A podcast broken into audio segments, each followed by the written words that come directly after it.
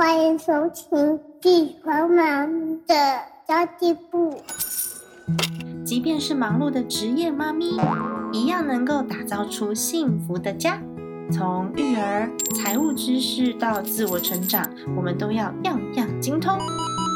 我是精算妈咪 Sandy Two，我会在这里透过自己自身经验的分享，以及访谈各个领域的专家达人，让你跟我一起打造属于我们自己的理想生活。Hello，大家好，我是陪你精算生活、创造理想人生的 Sandy Two。今天要来跟大家谈谈你的内心的心态是不是能够重新设定，让自己的心态呢比较正向一点，然后让人生有机会升级，有机会升级成幸福的那一种感受人生哦。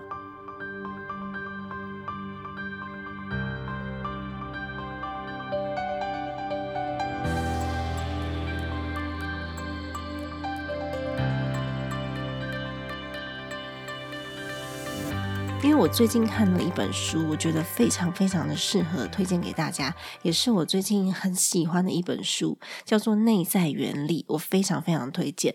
书里面有教你如何设定自己的心态，然后它有九个方法、九种面向，只要心态正确了，人生就有机会升级。因为这本书它跟我的价值观非常的接近，所以我很想要分享给大家。我会把购书链接放在资讯栏位，大家可以自己去参考看。看就是博客来跟金石堂的连接。虽然我推荐的这本书《内在原理》，但是我今天并不是想要讲这本书的内容，而是想要讲我看完这本书之后的一点感想。因为我觉得很多人都在追求成功跟快乐，这是我很常在探讨的议题。这本书呢，也是在。教你用什么样子的方式让自己变得卓越。那这几个关键点，我觉得跟我的价值观真的蛮像的。因为我们很多人都在追求快乐的过程当中，变得非常的不快乐。哦，天哪！其实呢，思考方式才是让自己卓越的关键。因为无论我们的能力再好啊，如果思考方式是负面的，反而会做出那种很可怕的决定。所以说，聪明的。人容易去犯下比较巨大的罪恶，因为他们太聪明了，他们知道用什么样子的方法，那反而他就是会有一个很可怕的负面影响哦，甚至在思考的时候都会比较钻牛角尖。那小时候长辈都会问我们长大以后想做什么嘛？那个时候我们都会很开心啊，满心欢喜的，有要当老师啊，当总统啊，要做太空梭啊，我们都满心欢喜的讲出自己的热情。但是长大以后，这个目标就是我们想要做什么的这个目标呢，就会变成我要存到第一桶金，我要存到头期款，我要买房子，我要做很多很多，就是社会价值观给我们的框架，这些都是没有生命热忱的答案。没有生命热忱的目标，这是一种迷思。那我自己是认为，格局跟高度都需要经过长时间的考验。格局跟高度影响到蛮多蛮多的人，那也会影响到你的思维。就包含我们刚刚在讲的小时候的热情跟长大的热情。如果你的思维被框架住的话，你的格局不够高，你看到永远就是眼前现在正发生的事，所以眼前的事就会影响你非常的巨大。我们在很多电视荧幕上看见那种很优秀的人，或是企业经营很成功的人，看起来。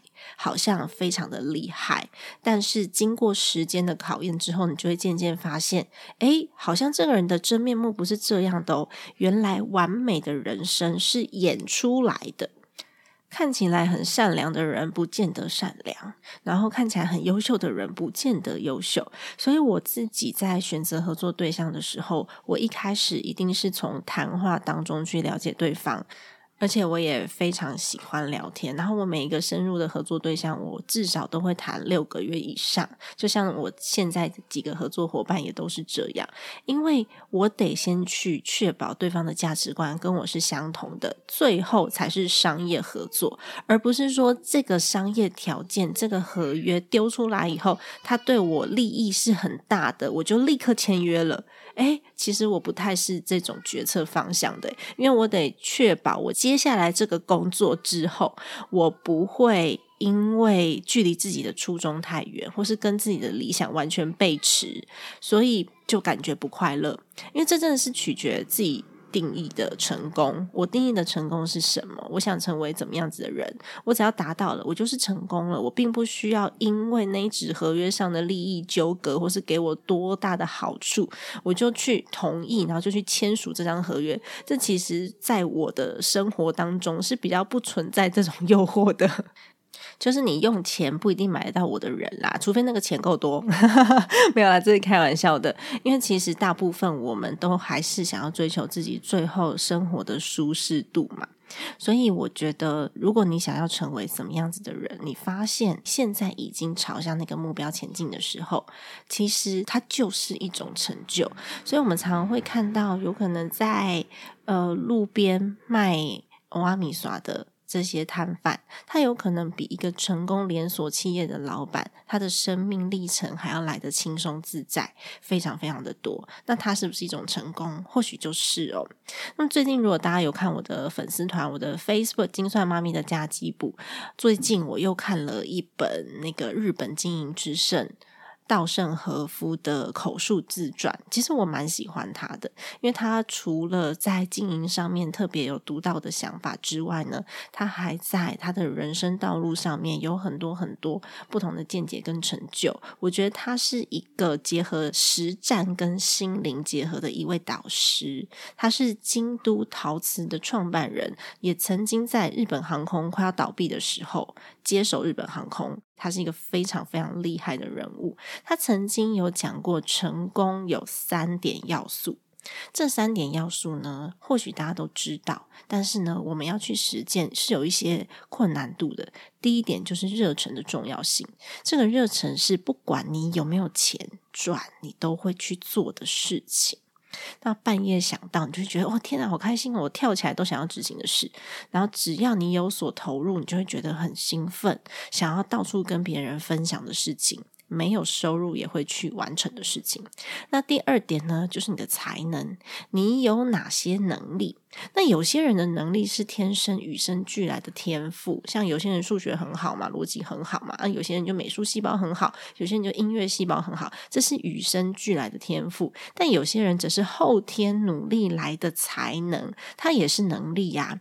假设我有一个很热忱的事情想要做。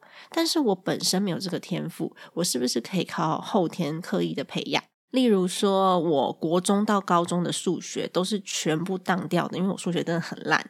但是我还是可以，因为我很想要让我自己的家庭财务状况好转，所以我研究了三年的时间，然后我好好的把自己的家庭财务管好。它就是我现在拥有的一项才能，但它是不是我的天赋？它不是。我或许要。花别人的三倍、五倍以上的时间，我才能够累积这样子的能力。但是，他这个能力是呃，base 在我很想要完成的一件事情上面的。那第三呢，就是思维思考的方式，这是最重要的一部分。如果你有很多很多的热情，而且你有相对的才能、能力都很高，但是非常容易被负面的语言影响，你就没有办法坚持自己的信念。没有办法坚持这么多的热情，也没有办法坚持去学习这样子的才能，其实就会很不容易完成到我自己想要做的那个境界。你常常会认为自己不够好，会认为自己不值得，各种压力再加上脑补来的自我否定，就会一步一步的淡出你想要做的这件事情，不敢跨出那一步，或者是你做到一半就放弃了，觉得大家都不认同自己。哎，其实这件事情不太需要在意。诶，不知道大家有没有看过有一部电影叫做《灵魂急转弯》，一部卡通，里面就有讲到，其实有些人他只是透过批评别人来掩饰自己没有达成的梦想。所以有时候呢，别人讲的话不是在讲你哦，是他在他在投射他对自己的不满，所以他讲你。他在投射他对他自己能力的缺乏，所以他必须要透过批评别人讲出来。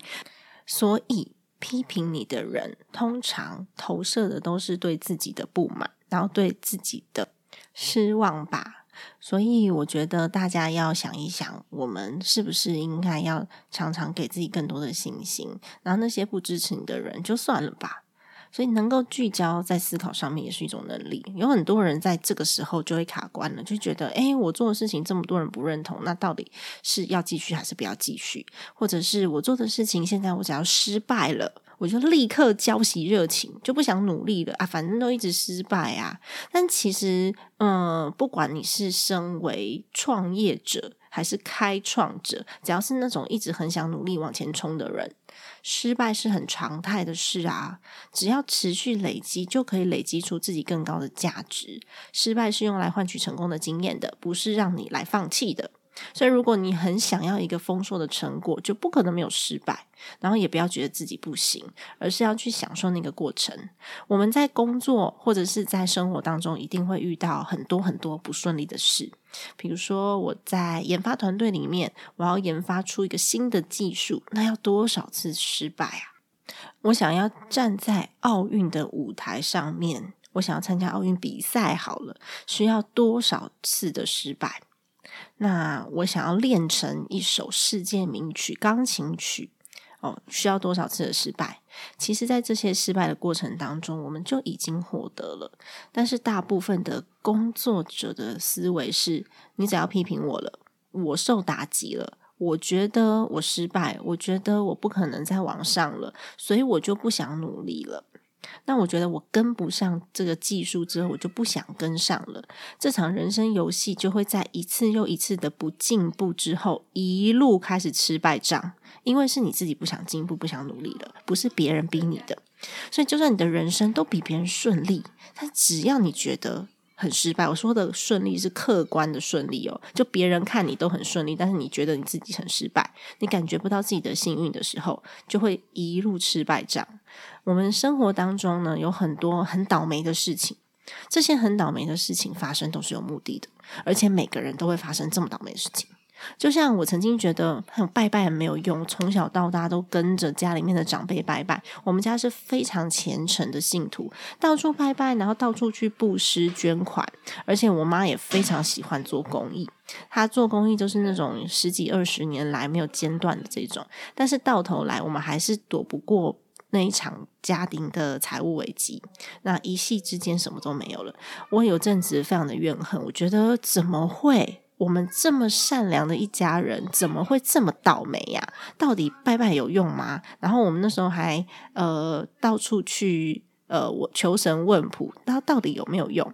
那其实有没有用这件事情，吼。也是取决于自己怎么想。很多时候，我们跟人发生冲突之后，或是这个事情不如我们的意的时候，我们第一时间就是先保护自己，出言反击，或是呢，我们有的时候不习惯用多面向去看待事情的整体，所以我们就会用一个呃自己的自我的想法。去解释所有的事，那这样其实会影响到决策的品质，决策品质很差，而且你会渐渐的自我怀疑。那么，其实每一件事情，每个人的解释的角度、逻辑都不太一样。那这些事情的背后，一定都有意义的。就像我刚刚讲的。呃，以前我的父亲都是坐办公室嘛，反正有员工可以指挥啊。他那时候身体就不是很好啊，三高再加上肝不好。那现在呢，他自己得动手下去做事情了。他去面店煮面，那医生都很讶异说：“哎呦，怎么所有的指数都恢复了耶？每一次回诊都过关呢，然后再也不需要一天到晚吃非常非常多的药了。”而且啊，以前都不能吃淀粉，不能喝啤酒，现在可开心的嘞！那啤酒要一罐一罐喝，很幸福啊。所以失去金钱之后，赢得什么？如果赢得的是健康，那的确我们是受到祝福的，对吧？那以前我们都要去高级餐厅去吃吃。那种很稀滑的食物，然后是各大饭店的 VIP 会员，然后常常去喜山温暖什么的，吃好吃的啊，吃腻了嘛。那有新的餐厅就要去追一下，最新的餐厅啊，一克一千五哦，高级食材不可以少。然后吃到最后你就麻木了，没有什么感觉啊。那现在我看到那些法国餐这些餐厅，我都觉得 天哪！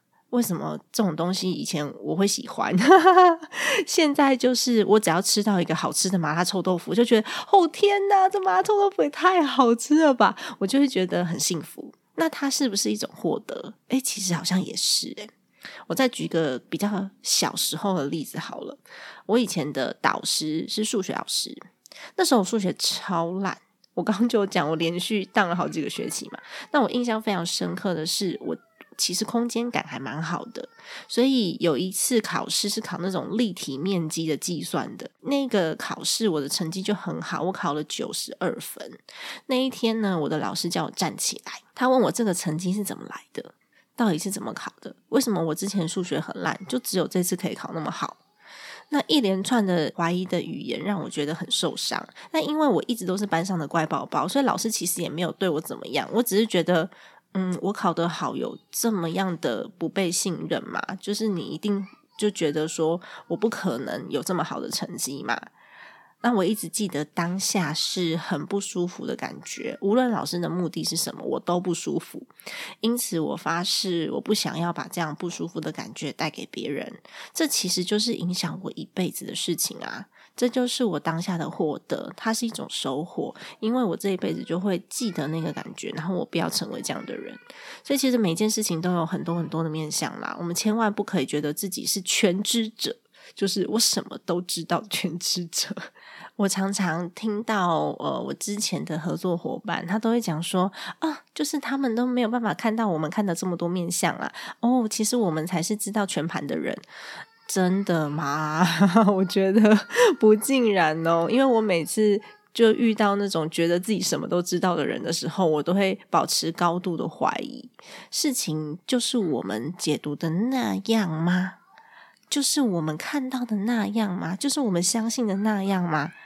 如果说你真的跳开的自己的思维来看，然后你把时间拉长来看的话，你会发现幸运跟不幸运这件事情很难被解释。任何事情发生的背后都有可能是好事，就像我刚刚举的那几个例子嘛，就看你能不能够发现。我觉得这是一种能力，也是一种练习。而且有时候他练习很久，它是一个思考的模式，是一个思考的习惯。一旦去发现好事情这个习惯在我们的脑袋当中一次又一次的练习，然后它变成我们的反射。这时候呢，我们习惯每件坏事背后都有好事。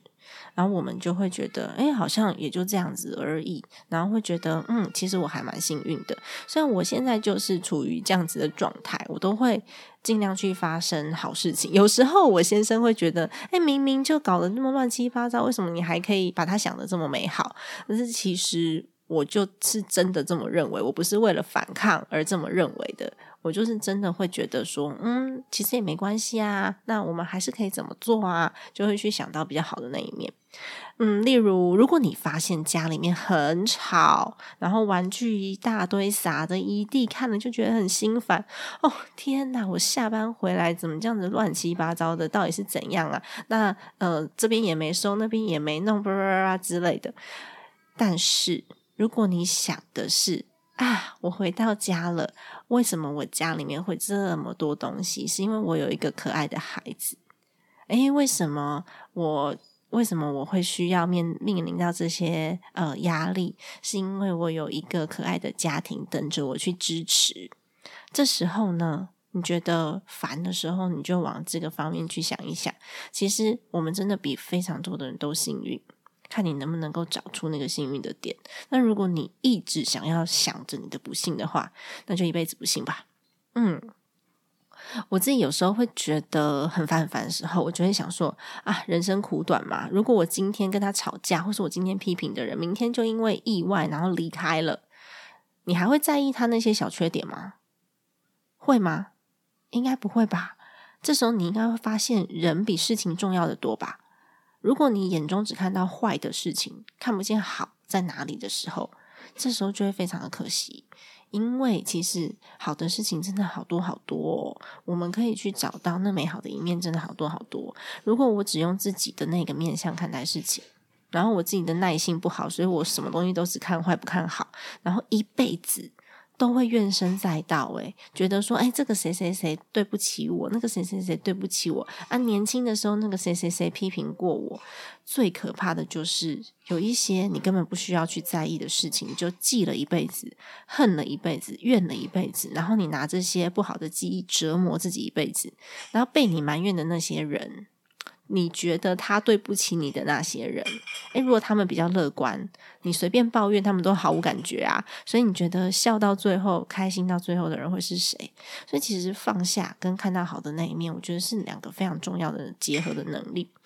嗯，我觉得只有格局太小、眼光太窄的人，才会用自己的那个面相去看待事情，然后用情绪语言去解决问题。或是用命令式的语言去解决问题，因为我只是想要解决眼前这件事，并不是长久的去把家庭关系维护好，或是长久的去把自己在公司的关系维护好，长久的去把路铺顺了。不是，我只是想要我看得很近，我就是想要当下解决我眼前的问题，我不在乎会影响到未来多大。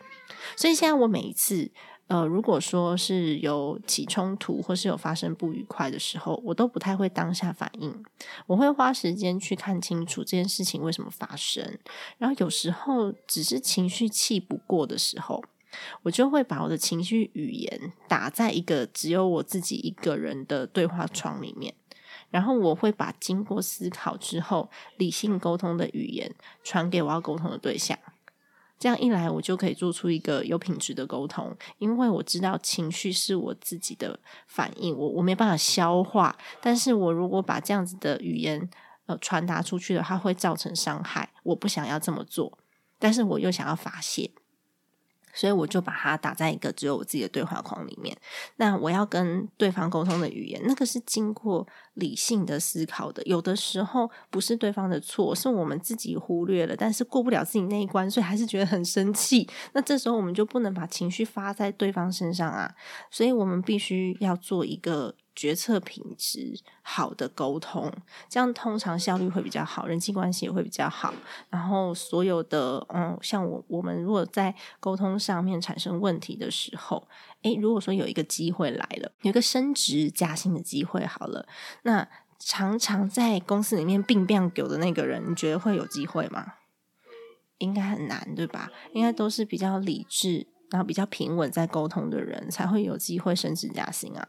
而且我们常常都要面对别人对我们的质疑，这时候也可以透过这种思维来确保自己要完成的事情到底是什么，然后自己真正该做的事情到底是什么，而不是真的被这些负面的语言去影响了我的决策、我的语言，然后去影响我一辈子，甚至影响我的家庭。这其实，嗯。我不知道大家知不知道，这两年我们都觉得在家里面可能很不方便，疫情的关系，然后这个也不行，那个也不行，然后很多的产业都面临了非常巨大的转变。这两年疫情带走了很多人的生命，也很多人因为意外过世，蛮多艺人啊，Kobe Bryant 啊，小鬼啊，然后还有前几天的新闻也是有有嘛。那嗯，这时候我们。在面对死亡的时候，才重新检视自己的人生，是不是有可能太慢了一点？那你的人生要不断赚钱才快乐吗？还是达到某一种成就才快乐呢？那一定要家里面的小孩很听你的话，都不捣蛋，然后老婆很会做家事才会快乐吗？还是因为你光是爱他们就足够满足？因为爱你的孩子、爱你的先生、爱你的太太，因为他们的存在就能够快乐？那为了快乐，我们去追求的这个过程，它就是一个有意义的人生啊！所以刚刚有讲到，我很喜欢那个皮克斯的卡通，叫做《灵魂急转弯》，它就是在探讨生命的议题，我觉得非常的有趣。看完这部片子之后，你可以去想想几件事情。第一件事情是你喜欢自己的生活吗？第二件事情就是，如果我们的人生可以再来一次，你还会想要投胎成人吗？如果你觉得你现在感受不到生命的美好，感受不到家人的爱，感受不到自己的价值，你应该就不想要再投胎了吧？就不想要再重来一次了吧？